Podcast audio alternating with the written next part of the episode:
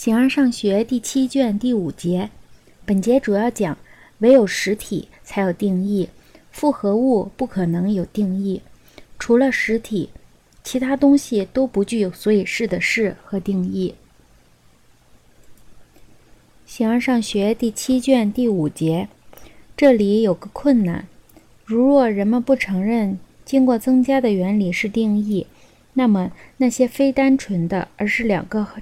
而是两个成分结合在一起的词组将怎样定义呢？因为它们只有经过增加才能够得到说明。例如，我说扁鼻是由鼻子、塌陷两个成分构成，一个在另一个之中。无论扁平还是塌陷，都不是鼻子的偶性，而是就其自身而言的。这和白净对于卡里亚或人的关系不同。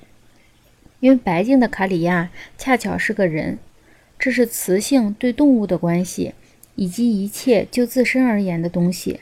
这正是那些离开了主体或其属性，无论是其原理还是名称都无从说明的东西。例如，白可以脱离人，雌性却不能脱离动物。也许这些既不存在所以是的事，也不存在定义。如若存在，也和我们所说的意义不同。关于这些事情还有其他困难。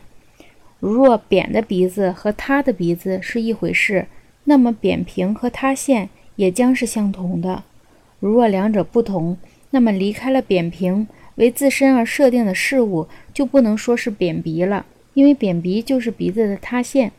所以，或者不能说扁鼻，或者把同一事情说两次。塌鼻鼻子这些东西具有所以是的事是荒唐的。如果没有，那么扁鼻鼻子之中还有一个另外的鼻子，以至于无穷后退。这就很显然，唯有实体才有定义。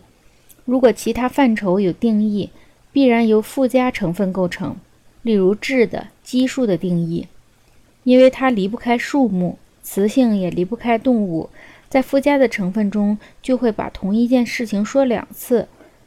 正如在以上的例子中我指出的那样。如果这是真的，那么复合物就不可能有定义了。例如基数，由于我们用语并不准确，就忽视了这一点。若是它们有定义，那就或者方式不同，或者是定义和所以是的是在不同意义下被使用。所以，除了实体，任何东西都不具有所以是的是和定义；而在另一种意义上，其他的东西也将有。无需多说，定义就是所以是的是的原理。所以是的是，要么只属于实体，要么最多的原始的单纯的属于实体。